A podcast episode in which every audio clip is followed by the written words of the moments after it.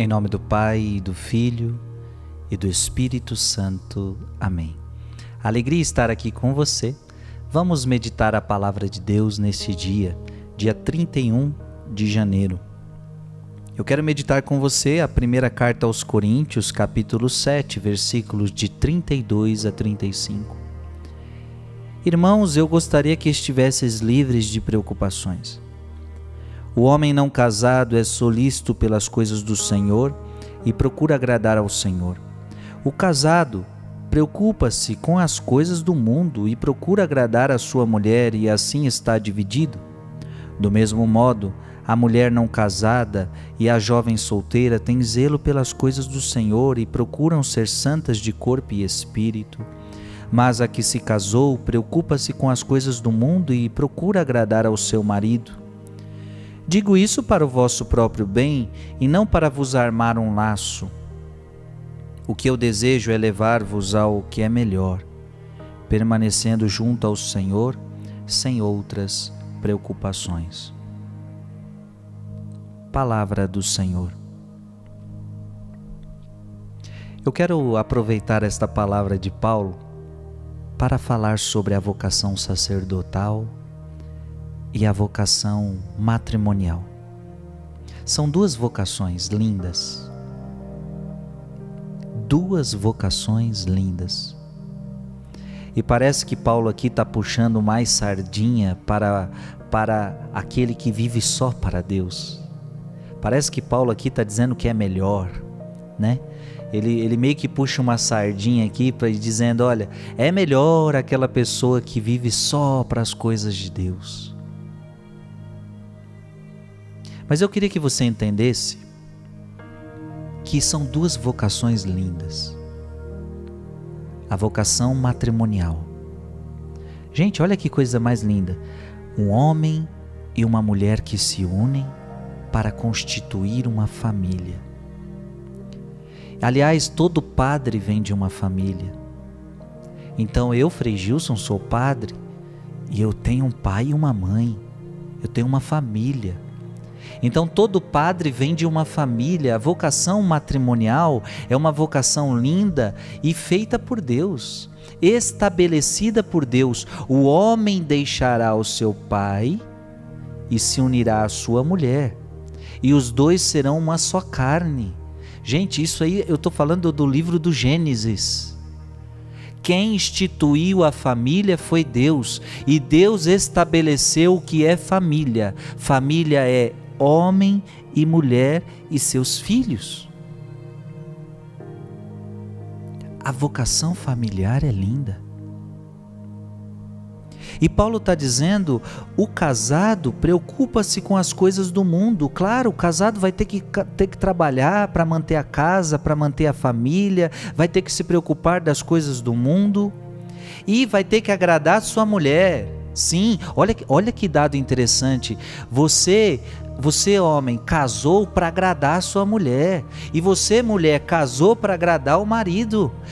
Em outras palavras, a mulher casou para fazer aquele homem feliz, e aquele homem casou para fazer essa mulher feliz.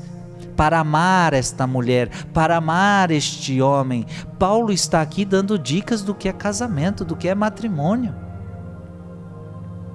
E óbvio, está muito claro na palavra que esta pessoa casada não vai viver dentro da igreja.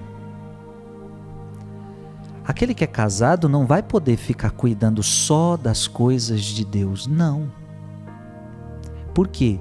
Porque ele tem que trabalhar. Porque ele tem que cuidar da mulher, tem que cuidar do esposo, tem que cuidar dos filhos. Esta é a vocação matrimonial. E você que está nesta vocação, viva bem. Viva bem esta vocação. Quantos santos casados, quantos santos tivemos assim? Então viva bem esta vocação, a vocação do matrimônio, que é que é trabalhar, que é estudar, que é cuidar um do outro, marido e mulher cuidando um do outro, amando-se um ao outro, cuidando dos seus filhos. E à medida do possível, cuidando das coisas do Senhor. Mas claro, à medida do possível. Agora, a vocação sacerdotal o homem não casado é solícito pelas coisas do Senhor e procura agradar ao Senhor. Muita gente ainda se pergunta por que, que um padre não casa simples? Simples assim, né? Na, eh, na verdade, teremos muitas coisas a dizer sobre isto. Podemos então dizer que um dos motivos é esse. Eu não caso para não ficar dividido. Porque se eu tiver esposa, eu vou ter que cuidar da esposa. Se eu tiver família, eu vou ter que cuidar dos meus filhos. E eu vou ter que trazer dinheiro para casa. Então veja, a preocupação, imagina então um padre casado o padre casado tendo que cuidar da sua esposa, tendo que cuidar dos seus filhos, filho doente, filho precisando de atenção, filho isso, filho aquilo, mulher aqui, mulher ali. Isso divide. Paulo está dizendo, há uma divisão. Então aquele que vive só para as coisas de Deus não está dividido. Então a igreja adotou escolheu viver o celibato se espelhando na pessoa de Cristo que foi celibatário porque assim nós não estamos divididos. Então eu, Frei Gilson, eu acordo de manhã e eu não tenho a preocupação com a minha esposa. Eu não tenho a preocupação com os meus filhos. Aliás, tenho sim. A minha esposa é a igreja. Então, quando eu acordo de manhã, a minha preocupação já está voltada para minha esposa, que é a igreja. O que, que eu tenho que fazer, os problemas que eu tenho que para resolver, a minha paróquia e isso e aquilo. Veja, a, as minhas preocupações são com a igreja, porque eu não tenho esposa. Da mesma forma, eu não tenho filhos. Opa, mas espera aí, eu também tenho filhos. Eu tenho muitos filhos espirituais. Então a minha preocupação é com os filhos espirituais cada um na sua vocação. Veja, duas vocações lindas, aqueles que casam, que casem e sejam fiéis um ao outro e que vivam felizes e que se amem e que se amem, que vivam bem o matrimônio.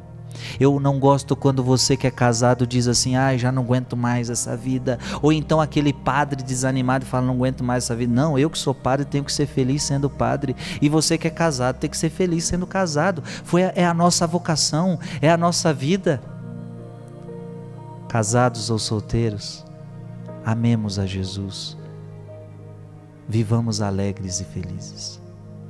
Que Deus te abençoe, em nome do Pai e do Filho e do Espírito Santo. Amém.